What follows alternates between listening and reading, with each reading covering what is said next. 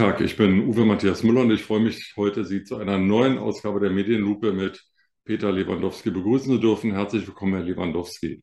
Guten Morgen, Herr Müller. Herr Lewandowski, wo ist Frau Merkel, wenn man sie mal braucht? Im Jahr 2000 hat sie einen Artikel in der Frankfurter Allgemeinen Zeitung geschrieben, der das Ende des politischen Ansehens von Helmut Kohl einläutete und den Beginn ihrer, des Höhenfluges ihrer Parteikarriere Karriere mit dem späteren Bundeskanzleramt verband. Ähm, wo ist in der SPD eine Angela Merkel, die Olaf Scholz abschießt? Hui, Sie legen aber heute einen Steilpass vor. Das ist ja unglaublich. Ich Sie müssen auch, nur noch verwandeln. Ich habe auch schon in Ihrer Anführung, nein, da bin ich in dem Fall der Libero. Ich habe auch schon in Ihrer äh, Ankündigung gelesen, der Cum-Ex-Kanzler. Ja? Da sind wir jetzt ja schon ganz, ganz weit vorne, Herr Müller. Das ist ähm, von der Mannschaftsaufstellung neun Stürmer und keine Verteidigung mehr. Also da wäre ich ein bisschen vorsichtig. Ähm, aber auf Cum-Ex tatsächlich zu kommen. Mich hat es auch sehr erschrocken, was ich am Samstag von der, der Springerpresse entnehmen durfte. Und in Hamburg wurde das natürlich nochmal ein bisschen breiter über das Abendblatt dargestellt. Und ähm, dieser Betrag, der bei Herrn Kaas oder in dem Schließfach von Herrn Kaas gefunden wurde und von dem man jetzt nicht weiß genau, wo es herkommt. Wir sind ja hier noch auf der Spekulationsebene, das muss man fairerweise auch sagen. Ähm, das lässt doch, ähm, ja, hat selbst mich sehr, sehr nachdenklich gemacht. Gut, Herr Lewandowski, dann drei Sätze zur Einordnung. Ja. Cum-Ex ist extrem kompliziert. Ich kann es nicht erklären, aber im Inhalt ist es so, dass äh, dort vermögende Menschen ähm, Steuervermeidung betreiben können. Nicht nur, sondern sie kriegen auch Steuern zurück, die sie vorher gar nicht gezahlt haben. Daran hat sich die Hamburger Warburg Bank als Bank der Vermögenden in Hamburg ähm, stark beteiligt. Ähm, Bundeskanzler Olaf Scholz in seiner Stellung als Bundesfinanzminister hat diese Cum-Ex-Geschäfte auf das Schärfste verurteilt und äh, gelobt, dass er Cum-Ex abschaffen würde, was bedeutet, dass vorher Cum-Ex irgendwie legal war. Aber wie gesagt, ich bin da nicht der große Experte, ich kann es nicht genau erklären. Jetzt kommt heraus, dass der Chef der Warburg Bank oder einer der beiden Chefs, der Hauptchef Christian Oliarius, mehrere Treffen mit Olaf Scholz hatte, als dieser noch erster Bürgermeister von Hamburg war. Und das just in dem Zeitraum, in dem die Warburg Bank mehrere zehn Millionen Euro ähm, falsch eingenommener Steuer zurückzahlen sollte. Die also, Warburg Bank hatte noch viel mehr ähm, Probleme mit anderen Banken, die dann irgendwie kulanterweise geregelt wurden.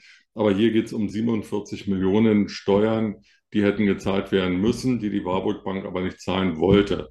Erstaunlicherweise, nach diesem Gespräch zwischen Herrn Olearius und Herrn Scholz, hat die Hamburger Finanzverwaltung, die damals geführt wurde von Herrn Tschentscher, der jetzt erster Bürgermeister ist, nachdem Herr Scholz ähm, Finanzminister und jetzt Bundeskanzler geworden ist, ähm, diese 47 Millionen der Warburg Bank erlassen und wollte ihr sogar noch weitere, ich glaube 40 Millionen erlassen, was verhindert wurde, weil der damalige Bundesfinanzminister Schäuble in einem seltenen Verwaltungsakt die Hamburger Finanzverwaltung anwies, nicht auf diese ähm, Steuerzahlung zu verzichten, sodass Warburg also dann zahlen musste. Zum gleichen Zeitraum gab es fast 50.000 Euro Parteispenden von der Warburg Bank an die Hamburger SPD. Und nun werden in einem Schließfach von Johannes Kahrs, der Chef des Seeheimer Kreises war, also der Konservativen in der SPD und Spitzenfunktionär der Hamburger SPD, über 200.000 Euro in einem Schließfach gefunden. Nicht auf einem Konto, nicht auf einem Auslandskonto, sondern in einem Schließfach. Und ähm, bisher hat er nicht erklärt, wo das Geld herkommt und warum es im Schließfach liegt.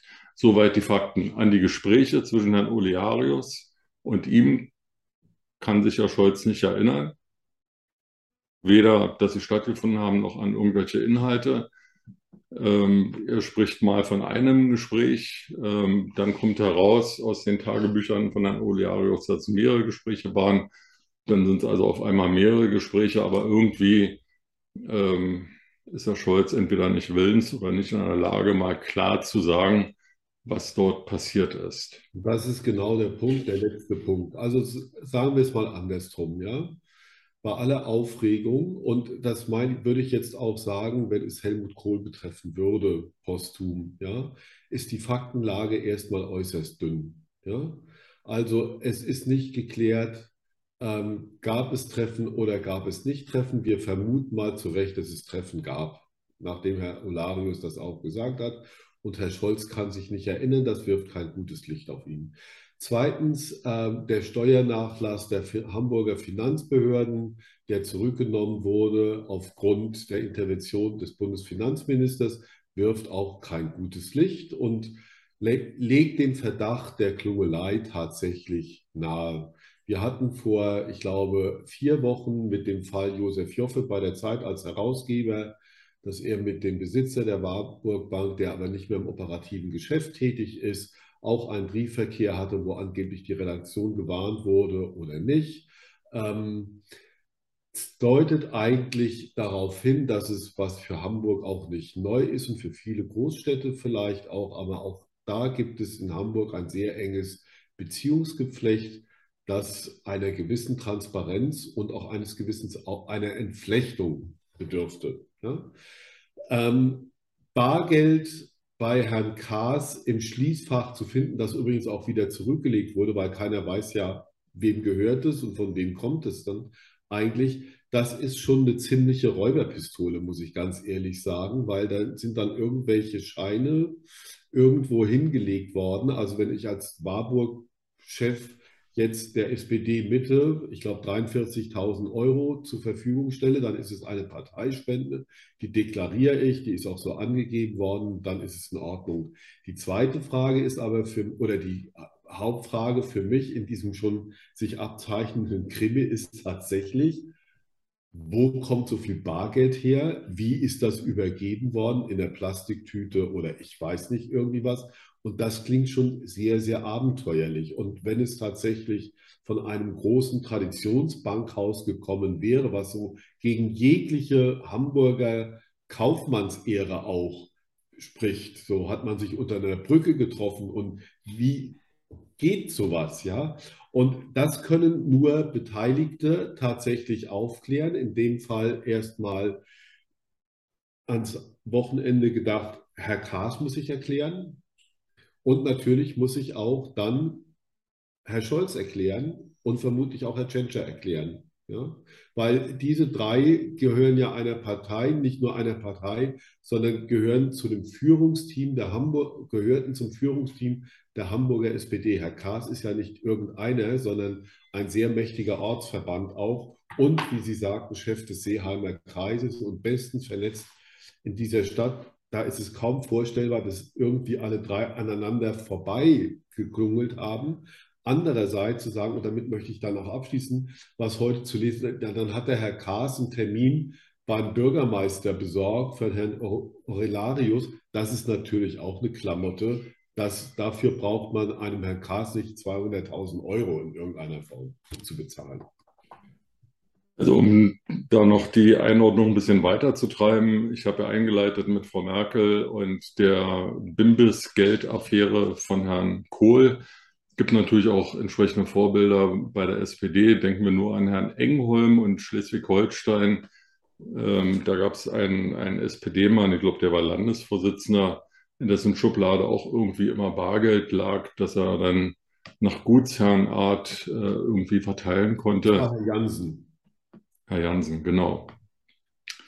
Ähm, für mich, ich will auch noch erinnern an den Rücktritt von, von Herrn Brandt, Willy Brandt, Bundeskanzler 1974.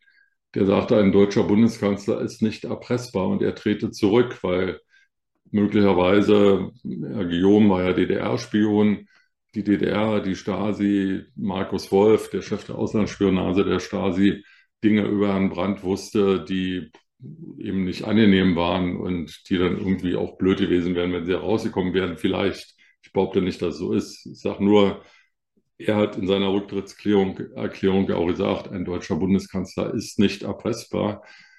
Stellen wir uns doch mal vor, da ist irgendwas gelaufen zwischen der Warburg Bank und der SPD und Herrn Scholz. Und da sitzt der Ole Jarius und äh, der hat ja mal ein sehr hohes Ansehen in Hamburg gehabt, auch in der deutschen Bankszene gehabt. Persönlich ist er jetzt irgendwie immer ein bisschen schwierig gewesen. Aber der sitzt da nun und überlegt sich, naja, warum soll ich eigentlich als Einziger hier einfahren und leiden? Ich sage jetzt mal, wie es gewesen ist und erzählt dann da irgendwie dann ist doch Herr Scholz noch viel mehr der gelackmeiert als heute schon. Also ist doch die Frage, wann rückt der mal mit der Wahrheit raus und geht mal in die Offensive? Nee, das wäre jetzt ja der Zeitpunkt. Ähm, ich glaube, Herr Scholz ist geladen am 19. August vor dem Parlamentarischen Untersuchungsausschuss, den jetzt die CDU aber verschieben wollte, damit sie nochmal Akten einsehen kann. Ähm, ich bin gegen eine Verschiebung. Damit muss ja auch nicht die Arbeit des Untersuchungsausschusses ähm, beendet sein. Die Akten können ja trotzdem studiert werden. Also es braucht nicht diesen sozialistischen Gang. Mir wäre es lieber, Herr Scholz würde sich heute noch oder morgen erklären, weil das bleibt. Und ähm, jetzt nehmen wir mal, und da will ich nicht spekulieren, ja, aber es wurde auch mal ein Herr Barschel in Genf ähm, von einem Sternkollegen damals in der Badewanne gefunden. Und kein Mensch konnte sich damals vorstellen, zu was irgendwelche Politskandale, der jetzige ist ja noch keine, wir vermuten es nur und wir erahnen ihn, ja, aber ähm, zu was das sonst noch an privaten Verwicklungen führen kann. Ja? Und ich habe so das Gefühl, dass in diesem Fall irgendetwas passiert ist, was wir noch gar nicht erahnen können, weil diese mysteriöse Lagerung von Bargeld in so viel Scheinen und dann auch noch Dollar, das ist keine ich wende mal was zu und mache eine Parteispende. Da ist irgendetwas anderes dahinter. Darüber kann ich nicht spekulieren. Ich kenne Herrn Kaas nur äh, von ehrenamtlichen Auftritten hier in Hamburg. Immer ein sehr zugewandter, sehr freundlicher, temperamentvoller Mensch. Ansonsten maße ich mir da überhaupt kein Urteil an. Das ist ein großes Recherchethema. Und ich glaube mal, dass wir die nächsten Tage viel, viel schlauer sein werden oder neue Erkenntnisse bekommen. Gut, Herr Lewandowski, dann warten wir ab und ähm, in Anführungsstrichen, ich fürchte, dann sehen wir uns wieder. Ich glaube auch, dass wir uns in absehbarer Zeit wiedersehen, ja. ich freue mich drauf. Dankeschön. Bis dann, ciao.